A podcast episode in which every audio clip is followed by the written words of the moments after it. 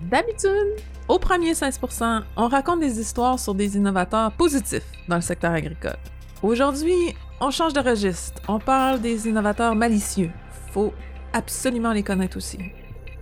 Les escrocs sont devenus numériques et ils considèrent le secteur agricole comme une bonne cible. Pensons aux agriculteurs en tant qu'individus. Au bout du compte, c'est l'humain qui entraîne la plus grande vulnérabilité. Mais c'est aussi l'humain qui permet les progrès les plus importants en matière de cybersécurité et de cyberpréparation.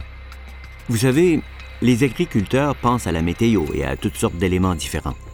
Ils sont, de par la nature de leur travail, de bons gestionnaires de risques.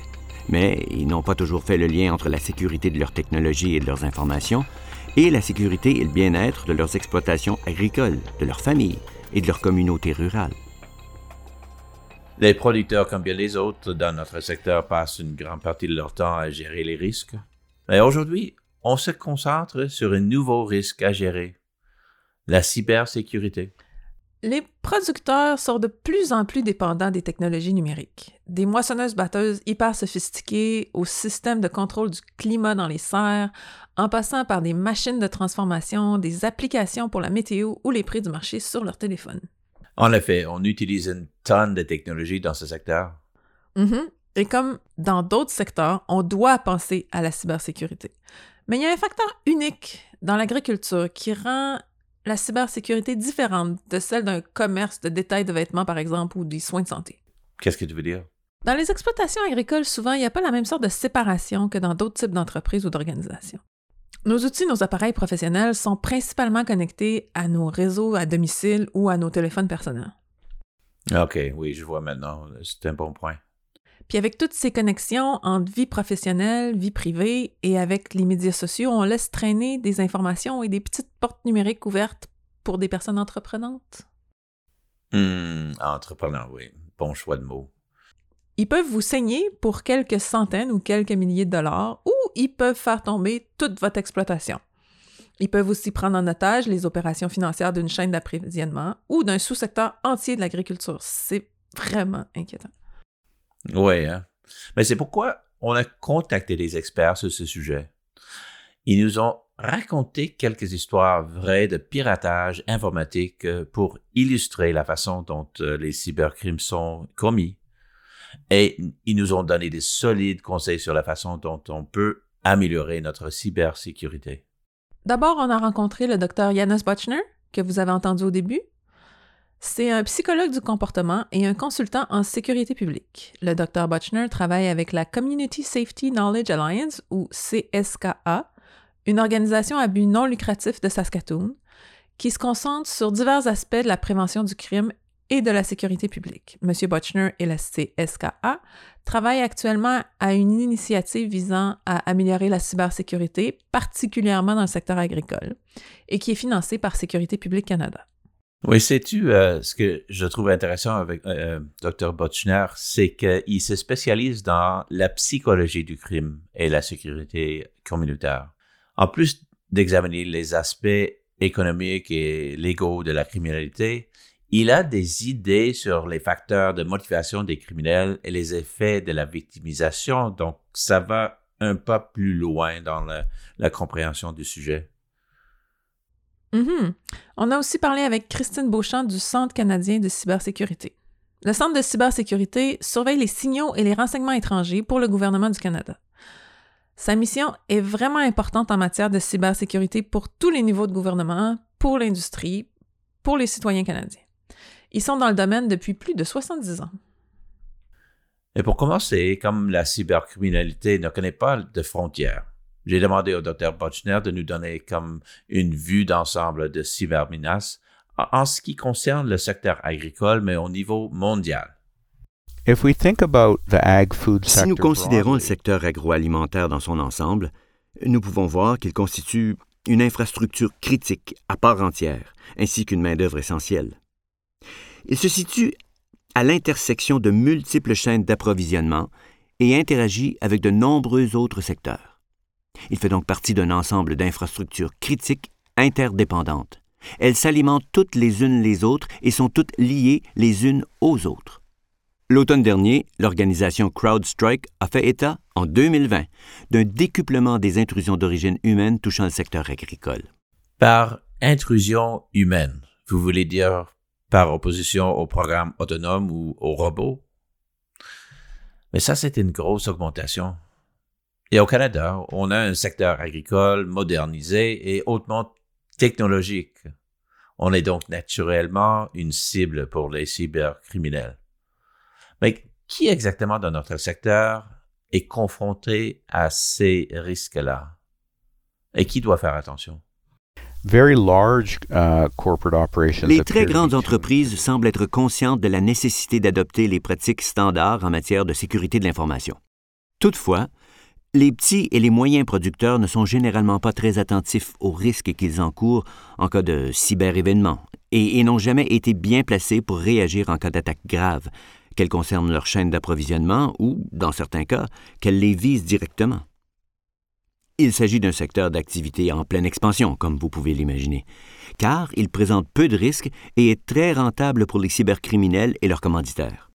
Comme l'a récemment fait remarquer Ray Boisvert de l'équipe responsable de la stratégie en matière de sécurité d'IBM, le secteur des logiciels rançonneurs devrait atteindre, écoutez bien ça, jusqu'à 10 000 milliards de dollars américains au cours des cinq prochaines années. Comparez ces chiffres au PIB de certains pays. Les ennemis sont très bien financés si nous parlons de profits de cette ampleur. Ils sont également encouragés quand les paiements sont effectués. Ainsi, plus les perturbations, par exemple d'une chaîne d'approvisionnement, sont importantes, plus les entreprises sont susceptibles de payer une rançon pour remettre les choses en ordre. Il convient de noter qu'en octobre dernier, le groupe lié à l'attaque de JBS a déclaré que le secteur agricole était une cible prochaine de ses activités. Il semble donc respecter sa parole. On a certainement dû s'adapter à une façon plus numérique de faire des affaires en raison de la pandémie. Mais comment ça a affecté la cybersécurité? La transformation numérique s'est accélérée pendant la pandémie, nous l'avons bien vu. Bien qu'il ait dû faire face à de nombreux défis liés, entre autres, à la consolidation et aux chaînes d'approvisionnement, le système alimentaire canadien a pu maintenir son rôle vital avec un minimum de perturbations. Si nous nous projetons dans la période après-pandémie, les investissements continus et la transformation d'agriculture et de la production alimentaire canadienne sont réellement destinés à propulser la reprise et à renforcer la position internationale du Canada, non seulement en matière de commerce, mais également sur le plan du leadership relatif à la sécurité alimentaire et au changement climatique. Donc, avec cette croissance de la numérisation et ce rôle de l'agroalimentaire comme élément clé du bien-être national et géopolitique du Canada, il est raisonnable de penser que le secteur connaisse une augmentation des perturbations de la cybersécurité. Donc, euh, tout indique qu'il faut un nouveau niveau de vigilance ou une nouvelle façon de penser à nos technologies. Hein? Les circonstances sont là pour dire OK, cela fait partie de notre nouveau monde. Comment pouvons-nous aider les gens à comprendre, à communiquer et à agir de manière à ce que la conscience de tous les aspects numériques s'inscrive dans notre expérience du monde au 21e siècle? Il s'agit donc d'intégrer cette conscience dans la façon dont vous gérez votre entreprise. Avez-vous effectué une sauvegarde des informations financières? Savez-vous qui sont vos fournisseurs? Si vous recevez un courriel qui vous semble un peu louche, pourquoi ne pas envoyer un message texte ou téléphoner à la personne qui vous l'a envoyé pour vérifier M'as-tu envoyé ça? Donc, il s'agit simplement de modifier un peu sa façon de penser. Là encore, vous savez, si un agriculteur observait un comportement un peu différent chez une truie de reproduction ou une vache laitière, il porterait attention et pourrait communiquer avec son vétérinaire. C'est un peu la même chose. Ce à quoi les agriculteurs doivent porter attention est simplement différent et n'est pas toujours physiquement tangible. Les producteurs sont très bons pour remarquer certains éléments et réfléchir de façon globale à la manière dont tous les éléments entrent en jeu pour bien s'occuper de leur entreprise, de leur famille et de leur collectivité. D'après ce que vous venez de dire, j'ai l'impression que la cybersécurité peut pas comme être considérée toute seule dans son coin. Ça ne suffit plus d'envisager la situation comme un problème informatique. Si nous l'étudions d'un point de vue commercial, il s'agit de gestion des risques de l'entreprise. Il est donc très important d'avoir des conversations avec les cadres et les conseils d'administration afin qu'ils puissent prendre des mesures raisonnables pour atténuer ces risques et être en mesure de s'adapter et de lancer la reprise des activités après un événement. Si, par exemple, vous vivez dans une collectivité rurale éloignée où il y a un potentiel de conditions météorologiques extrêmes remontant à plusieurs générations, vous saurez quoi faire pour protéger votre ferme. Vous saurez également comment protéger votre famille et d'autres aspects de votre style de vie, des tornades ou des tempêtes hivernales, ou encore d'autres événements météorologiques graves. Cela fait partie intégrante de la façon dont vous gérez votre entreprise et dont vous vivez votre vie. De grosses cyberattaques ont récemment eu lieu dans les industries agroalimentaires mondiales. Pouvez-vous nous parler de deux entre eux en particulier? Je pense euh, celui contre l'Australian Wool Exchange et celui contre JBS Foods.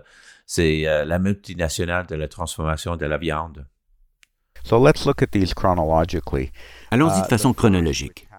Le premier, qui s'est produit en février, était l'attaque du système de change de l'industrie de la laine australienne.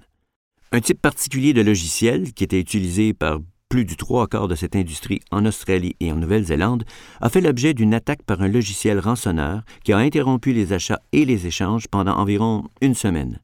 Le volume hebdomadaire totalisait environ 80 millions de dollars, soit un coût immédiat important. Des flux de trésorerie ont également été interrompus pour les producteurs. L'entreprise JBS Foods, autre exemple, a subi une cyberattaque de grande envergure par un logiciel rançonneur qui a gravement perturbé les opérations de production en Amérique du Nord et en Australie. Des travaux ultérieurs ont attribué cette action à un groupe de pirates informatiques de la Russie. Le groupe utilise un puissant type de logiciel rançonneur appelé Leak. Ce logiciel permet aux attaquants de causer deux types de préjudices. Le premier porte atteinte à la disponibilité des données en chiffrant les fichiers et en empêchant leur utilisation jusqu'à leur déchiffrement. Il s'agit d'une attaque que nous connaissons bien. L'autre préjudice que le logiciel peut causer est d'attaquer la confidentialité des données en menaçant de rendre publiques des données de nature délicate. Les victimes sont ainsi poussées à payer une rançon. Bien entendu, si une organisation criminelle vole vos données, il n'y a aucune garantie qu'elle ne les vendra pas à quelqu'un d'autre ça a augmenté la pression dans une situation déjà explosive. JBS a apparemment réagi en payant une rançon de 11 millions en crypto-monnaie pour s'assurer que ses clients ne subissent pas de pénurie d'approvisionnement et sans doute aussi pour empêcher la divulgation de renseignements confidentiels. Nous pouvons imaginer que, lorsque vous devez également gérer la propriété intellectuelle, ça peut devenir une préoccupation assez importante puisqu'elle peut avoir une incidence sur votre avantage concurrentiel. J'imagine que certaines des victimes d'une cyberattaque se sentent pas à l'aise de partager le fait qu'elles ont été compromises. C'est embarrassant, c'est gênant. Comment ça affecte le partage d'informations pour combattre ces attaques-là? Votre remarque est également très importante. Il peut y avoir une certaine gêne, mais je pense qu'en vérité, chacun d'entre nous a probablement déjà été attaqué d'une façon ou d'une autre. Nous n'avons peut-être pas encore été des victimes, mais des personnes et des réseaux de zombies essaient sans cesse de nous attaquer. Il s'agit donc d'une situation très courante. Je pense que pour la majorité des organisations, il ne s'agit pas de si, mais de quand.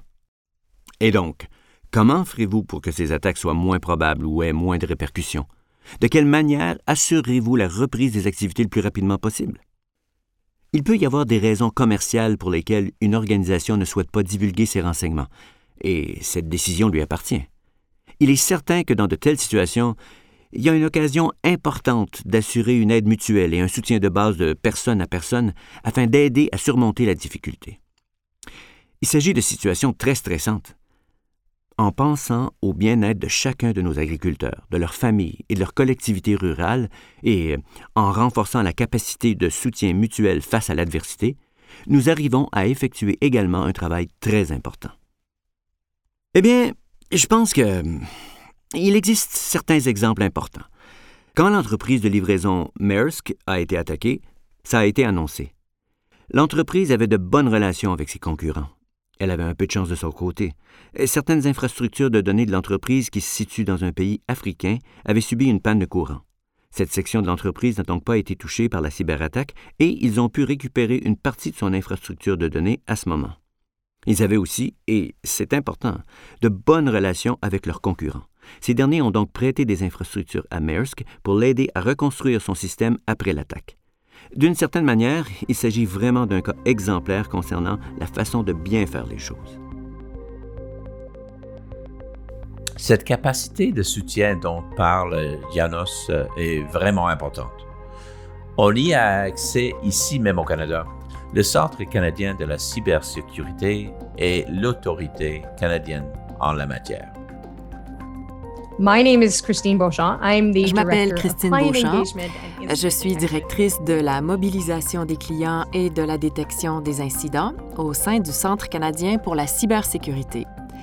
Nous sommes un groupe centralisé qui fournit des renseignements, une expertise et un soutien aux Canadiens et aux organisations canadiennes en ce qui concerne les incidents de cybersécurité ainsi que leurs questions et leurs préoccupations.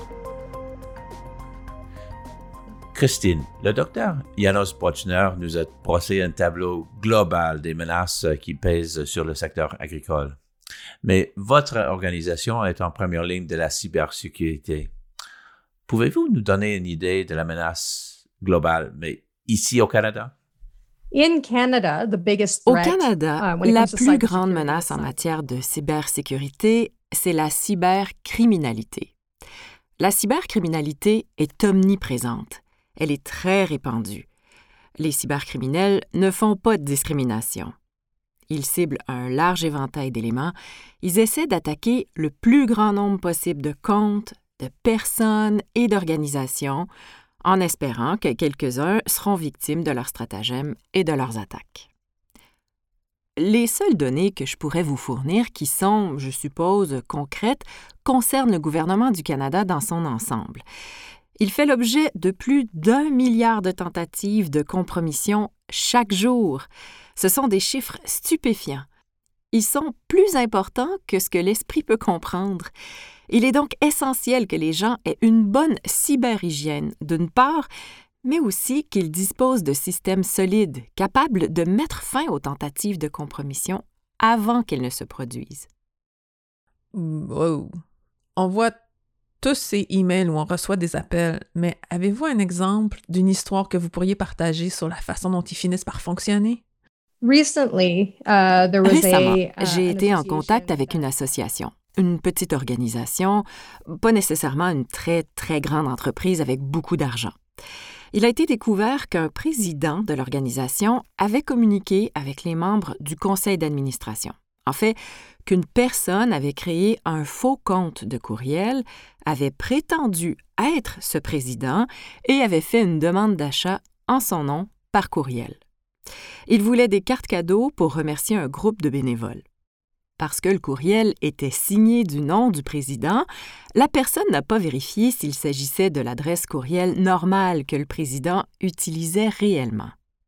La personne a donc acheté toutes les cartes cadeaux en ligne, puis a répondu au courriel en joignant ses cartes et en indiquant de les envoyer à tous les bénévoles. Il s'agissait en fait d'un faux compte créé par un cybercriminel. Malheureusement, cette personne a perdu tout son argent en se faisant prendre dans cette affaire. En fait, ça se produit régulièrement. La grande majorité des compromissions provient en fait d'attaques très simples et les tentatives d'hameçonnage. Les liens dans les courriels sont en fait le principal moyen pour les cybercriminels d'accéder à vos informations et à vos comptes. Donc c'est ça qu'on entend par ingénierie sociale, c'est construire une histoire complexe basée sur des relations. Mais comment ils obtiennent ce type d'informations sur les relations? Ils peuvent les obtenir en ligne sur votre site Web, par exemple en fonction de la quantité de renseignements qu'une organisation mettra en ligne sur sa mission, ses employés et sa structure organisationnelle. Ils peuvent également les obtenir auprès de personnes qui font de nombreuses publications en ligne, si vous pensez à tous les renseignements que vous publiez à votre sujet sur les médias sociaux et que vous vous demandez ce qu'un cybercriminel pourrait apprendre sur vous en parcourant tous vos messages, vous seriez surpris de voir tout ce que vous avez révélé sur vous-même et du nombre de munitions que vous avez données à un auteur de cybermenaces pour essayer de vous faire passer pour quelqu'un d'autre. Alors on dirait on a besoin de comme devenir cyber dégourdi, non? Et par où est-ce qu'on commencerait euh, si on veut améliorer notre sécurité? Il n'existe pas de méthode unique pour s'assurer d'être complètement en sécurité en ligne. Nous faisons plutôt la promotion de la sécurité par couche. Qu'est-ce que ça signifie?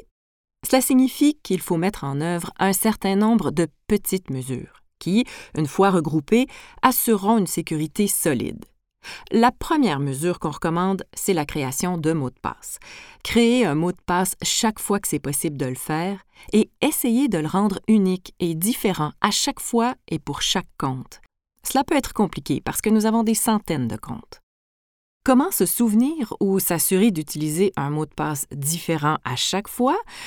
On peut utiliser des gestionnaires de mots de passe. Il en existe de très bons sur le marché. Ça aide.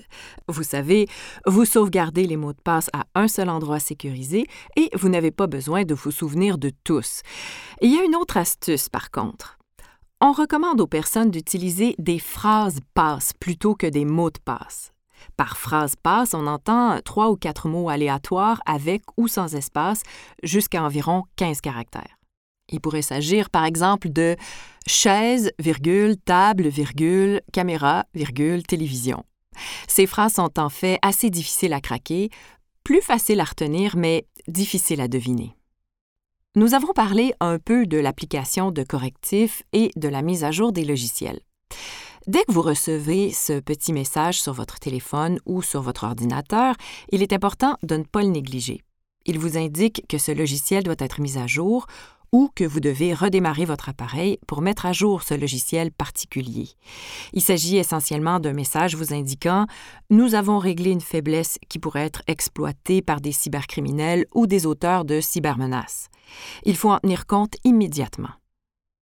Un autre élément auquel nous accordons une grande importance est l'authentification multifactorielle. Par exemple, lorsque vous créez un compte et qu'un message apparaît comme suit Oh, merci pour votre nom d'utilisateur et votre mot de passe. Pouvons-nous avoir un numéro de téléphone pour vous envoyer un message texte avec un code particulier? Activez-les. Ils ne sont pas faits pour vous compliquer la vie. En fait, ils augmentent considérablement la sécurité car il est beaucoup plus difficile pour un cybercriminel d'avoir les deux éléments. S'il peut obtenir votre nom d'utilisateur et votre mot de passe, il ne peut pas obtenir votre empreinte digitale, par exemple. Cette couche de sécurité supplémentaire permet donc de verrouiller vos comptes beaucoup plus solidement. C'est vraiment des bons conseils. Donc, si quelque chose arrive, qu'est-ce que je fais? La toute première mesure à prendre est de mettre immédiatement hors ligne tous vos appareils afin qu'ils cessent de transmettre des renseignements sur Internet. Si vous pensez avoir été victime d'un cybercrime, on vous encourage à contacter la GRC ou la police de votre région pour le signaler. Vous pouvez aussi communiquer avec le Centre antifraude du Canada pour en faire le signalement. Si vous n'êtes pas sûr et que vous craignez les préjudices que cela pourrait causer à votre organisation dans son ensemble, n'hésitez pas à signaler le cyberincident au Centre pour la cybersécurité. Une page destinée au signalement des incidents, très facile à utiliser, se trouve en ligne à l'adresse cyber.gc.ca. Une équipe de professionnels peut vous guider à travers les étapes à suivre pour vous assurer que nous gérons la situation aussi rapidement que possible.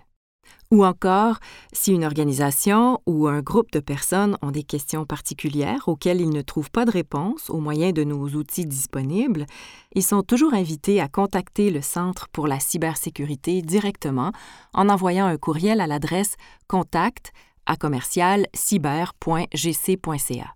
Une équipe de professionnels sera plus qu'heureuse de vous mettre en contact avec l'expert en la matière qui répondra à vos questions. Si le nettoyage dont parle Christine, c'est pas la dernière étape si quelque chose arrive. On doit tout recommencer. Le docteur Butchner a terminé en soulignant vraiment l'importance d'un plan de récupération. Il faut reconstruire son infrastructure numérique quand quelque chose arrive. Les sauvegardes, c'est peut-être la partie la plus importante. Comment mettez-vous les choses en place et les faites-vous fonctionner? Plus vous y penserez, mieux vous vous porterez, car vous anticiperez et prendrez des mesures actives pour tenter de résoudre ce problème au mieux de vos capacités. Et vous savez, cela va être psychologiquement important. Je dirais aussi que cela vous permet d'avoir un peu plus de tranquillité d'esprit, en sachant que vous avez fait tout ce que vous pouviez pour être en mesure de réagir si quelque chose se produisait. Tout ça fait donc partie de cette image globale. Et je pense que la question, est-ce qu'on doit dire que c'est la cybersécurité ou simplement que c'est la sécurité? Peut-être que dans les prochaines années, nous finirons par penser les choses un peu différemment et par parler davantage de sécurité dans un monde numérique qui implique un tas de composants différents et qui commence et se termine souvent par les personnes. Bon, plus de tranquillité d'esprit. On en a besoin. Ben, qu'est-ce qu'on doit faire? Ben, je pense que c'est créer de nouveaux mots de base euh, d'abord euh, pour tous nos appareils. Et après, n'oubliez pas de vous abonner à notre série de balados. On a de nouveaux épisodes chaque mois sur les innovateurs et les innovations dans le secteur agricole et alimentaire.